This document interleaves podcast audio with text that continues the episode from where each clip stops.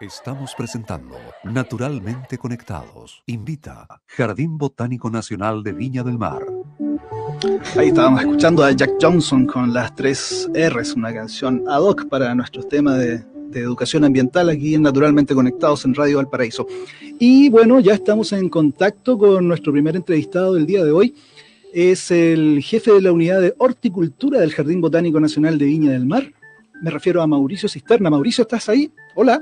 Sí, hola, ¿qué tal? ¿Cómo estás? Bien, ¿cómo estás, Mauricio? Hola, Mauricio. Estoy acá, con, estoy acá con Marcelo Beltrán y con alguien que conoces muy bien tú, con Alejandro Peirano. Ah, hola, ¿qué tal? ¿Cómo están? Hola, Mauri. Todo bien por acá. Te contaba, el, hoy hablamos un ratito en la mañana que hace unos días fuimos nosotros tres a la parte alta de Laguna Verde, a Tierras Rojas, y ahí descubrimos unas orquídeas maravillosas, ¿no? Yo, yo, la verdad quedé muy alucinado, una orquídea blanca con negra, muy bonita. Sí, me llamó la atención que estuviera ahí en el cerro y había muchas. Claro, había muchas, y había muchas, exactamente. Y bueno, nos pusimos a hablar de orquídeas, Alejandro nos dijo que hay un par de personas en el jardín que son exóticas, de esa eres tú. ¿Qué tal si hablamos de orquídeas, Mauricio? Muy bien, pues sí, tengo algo de conocimiento al respecto. Modestamente. Alejandro, preséntalo. Eh, bueno, Mauricio es ingeniero agrónomo, trabaja en el jardín botánico. Eh, yo diría que uno de los gallos, uno de los más capos de orquídea en Chile, si que no es el más. Eh, está a cargo del laboratorio, está a cargo de la dirección del departamento de horticultura del jardín botánico. Se maneja mucho, es agrónomo de la Católica del Paraíso. ama las orquídeas y tiene muchas historias entretenidas que nos puede contar. ¿No es así, Mauri? Algo así, algo así. Tengo algo de conocimiento que he adquirido en el tiempo. Así que sí, trabajo hace muchos años con orquídeas. En realidad hace, yo diría que unos 20 años que trabajo con orquídeas en, distintos tópicos, pero en general todo relacionado con, con orquídeas chilenas. ¿Cuántas especies de orquídeas chilenas existen?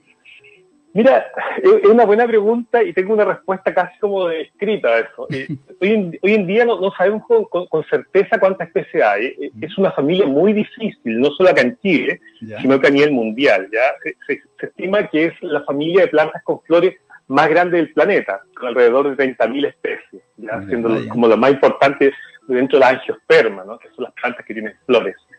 En Chile tenemos alrededor eh, de 72 especies, segundo, eh, según la última guía de campo de la orquídea chilena del año 2015. Pero probablemente ese número está subestimado y probablemente tengamos alrededor entre 90 y 100 especies. ¿ya? Hay muchas especies que están por ahí medias ocultas y, y que falta estudio de campo para poder eh, tener claridad respecto al número exacto de especies que crecen en Chile. Y, más o menos, ¿dónde las encontramos? ¿Qué, cuál, cuál, ¿Cuál podría ser la, la, orquídea más, más típica, por llamarla de alguna manera, de la orquídea? Sí.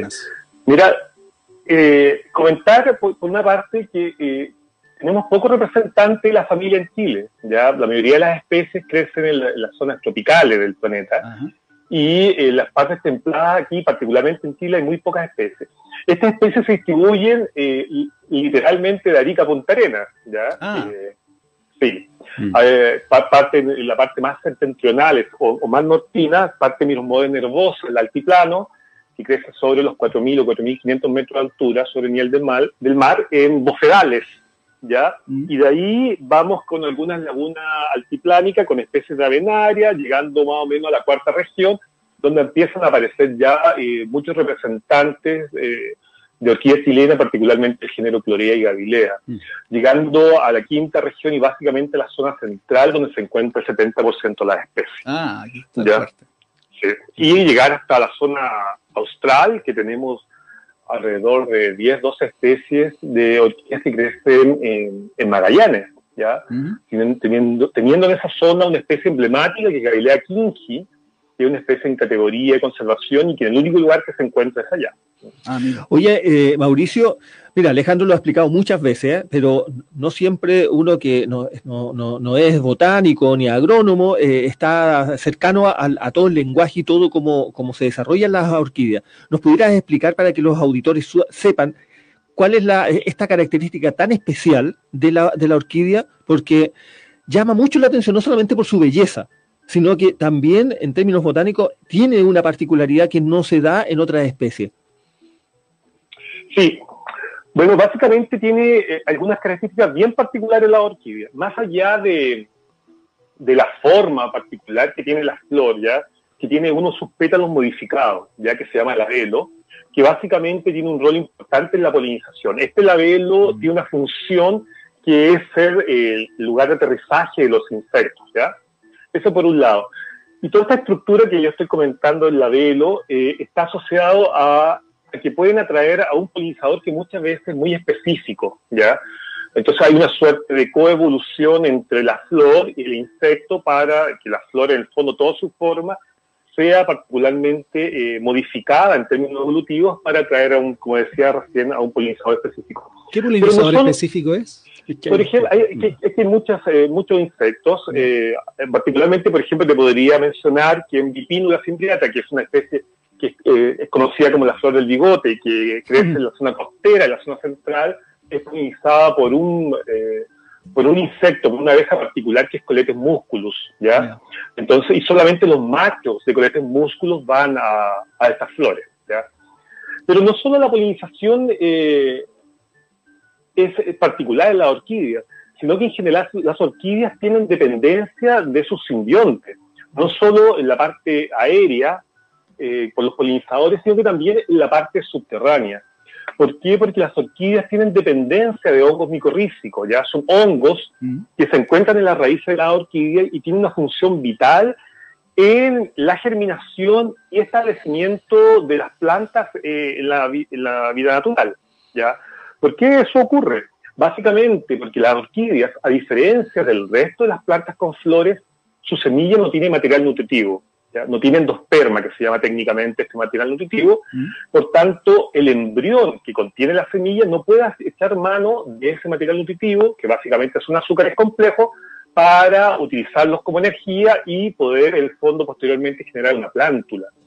Como ese proceso que ocurre en la mayoría de las plantas con flores, en la orquídea no ocurre por la carencia de este material nutritivo, estas recurren a una simbiosis, es decir, a un mutualismo, con estos hongos micorrízicos y lo que hacen básicamente estos hongos es, a partir de la materia orgánica en descomposición, ya transferir estos azúcares al embrión y este embrión en el fondo puede terminar su desarrollo y posteriormente formar una plántula. Qué genial, porque uno, uno no sé, pues la, la cultura popular asocia siempre el hongo a algo negativo y este es un hongo bueno. Los hongos son buenos. Qué genial. Sí. Sí, los hongos en general en la naturaleza tienen un rol ecosistémico importante. Claro, claro. Oye, y eh, yo encuentro magnífico esta asociación de este hongo con, el, con la orquídea. Es una es un ejemplo a seguir. ¿eh? Nosotros de repente peleamos tanto y creo que estas estas cosas hay que copiarlas. Y así también mencionar eh, lo entretenido que es esto de la investigación al lado de la botánica. No sé si a mí me entretiene, yo este cuento de la orquídea lo he escuchado 40 veces de, de parte de Mauricio y siempre hay algo nuevo que agarro. Sí, yo también. Eh, porque además Mauricio es muy buen pedagogo, y claro, expone súper bien. Entonces, eh, yo creo que es algo digno de, de, escuchar.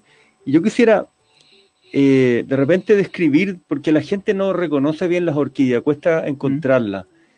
algunos datos de cómo reconocerlas eh, dónde se ubican geográficamente.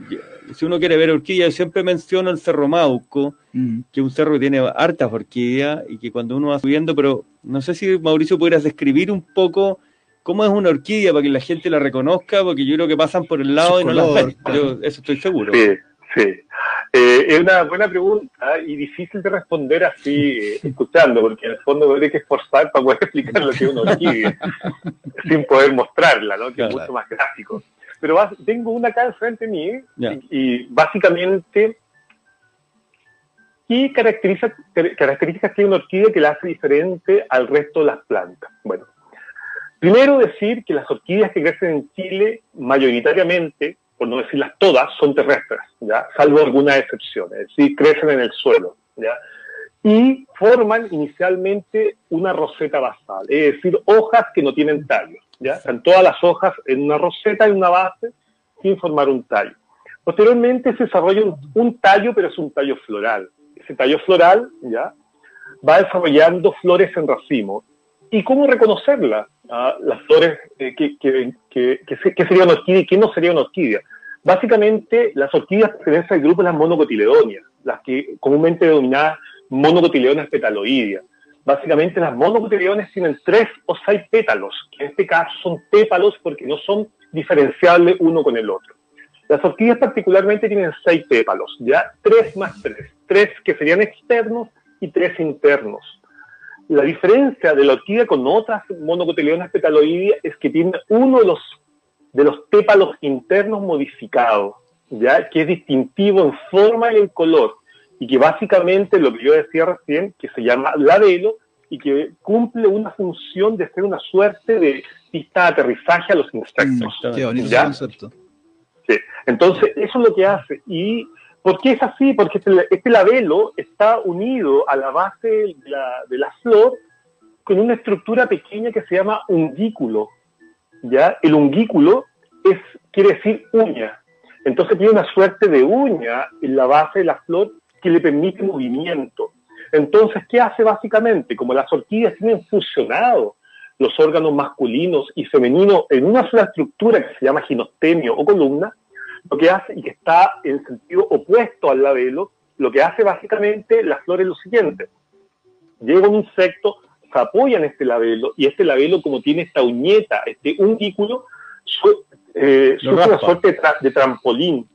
Entonces lanza al insecto a la parte de arriba y ahí la orquídea le atacha, le pega estas masas de polen y así ocurre en el fondo los procesos de polinización. ¿ya? Pero básicamente esas son las características que tiene la, la orquídea y que las hace reconocibles y diferenciable de otras plantas que son emparentadas, ¿no? Es que tienen seis pépalos, uno de ellos modificado, que se llama labelo, y, y sobre esto está la estructura, esa fusión de los órganos masculinos y femeninos, es decir, el androceo y el gineceo, formando esta columna, eh, lo que permite un poco la, eh, la polinización y, la reproducción de, de estas plantas. Son como un trampolín de apareo. Exactamente. No, increíble, increíble. Cuando tú lo describes, Mauricio, uno se empieza a, no solamente a imaginar, sino que a, constatar la, complejidad de la, primero la evolución de la naturaleza, de cómo se va adaptando cada uno de, los miembros de, esta, de la naturaleza. Y tanto que, que, siempre lo decimos, tanto que nos cuesta a nosotros adaptarnos a la naturaleza como si fuéramos extraños a ella. Y la naturaleza tiene una sabiduría pero impresionante. Ahora, lo otro, hay colores, ¿no es cierto? Hay unas amarillas, hay unas naranjas, hay blancas. Hay una que yo le llamo comúnmente la chocolate, le llama mucha gente, no yo, eh, y tiene efectivamente olor a chocolate. Uno ah, se agacha, le tomáis un olor, tiene un olor a chocolate exquisito, ¿sí o no, Mauricio? Eso sí, sí. poca, orquídea, sí poca orquídea, bueno, hay que decir también, ahora que dicen de, aromas, eh, que en general eh, no es de extrañarse que las orquídeas tengan aroma. Hay que pensar que la famosa vainilla es una orquídea. ¿Ya? Ah. Claro, la vainilla es una orquídea, es del género vanilla, una especie neotropical y que básicamente los frutos, una vez fermentados, liberan esa vainillina y el olor característico de la vainilla. Entonces no es de extrañarse que las orquídeas tengan aroma, ¿ya? Eh, desafortunadamente acá en Chile pocas especies tienen aroma, pero sí, tal como dice Alejandro, hay una especie muy aromática y sí tiene ese olor entre vainilla y chocolate, eh, que es Clorea multiflora, una especie relativamente común en las zonas costeras de acá, de Viña y Valparaíso, en todos los cerros acá más o menos quedan vertientes eh, hacia el lado sur, sureste. Mauricio, y a, eh, disculpa, pero a, propósito de eso, ya que nos, nos pilló el tiempo, cada vez que hay una conversación entretenida, el tiempo se hace corto. Nosotros, no sé si tú lo sabes, yo creo que sí, tenemos también un canal en YouTube. No solo hacemos radio, también estamos haciendo videos. Se me ah, ocurría mientras te escuchaba que tenemos que salir contigo eh, a hacer una... ir en búsqueda de las orquídeas. ¿Qué te parecería ir a grabar un video con nosotros? Buenísimo, una, muy buena idea. Bueno, y de hecho ya las vimos, ahí, en, en, Laguna Verde vimos el otro día mucha orquídea. Mucha, sí. Por supuesto. Vamos a ponernos... qué clorea es, pero eh, es una flor blanca con rayitas negras, claro, en este tiempo. De flores grandes, ¿no? Grandes, grandes. Sí, Clorea bletioide. Vamos a ponernos de acuerdo, Mauricio, para que hagamos esa salida y después lo compartimos con nuestros auditores, con nuestros seguidores en YouTube. ¿Qué te parece la idea entonces? Perfecto, una excelente idea. Bueno, te quiero dar las gracias. Se hizo cortito, pero muy, muy interesante. Vamos a estar en otra ocasión eh, conversando, estoy seguro. Ok, Gracias a ustedes por invitarme. Muchas gracias, Mauricio. Mauricio. que Chao. bien. Chao, chao. Ahí estuvimos conversando entonces con Mauricio Cisternas, el jefe de la unidad de horticultura del Jardín Botánico Nacional de Viña del Mar.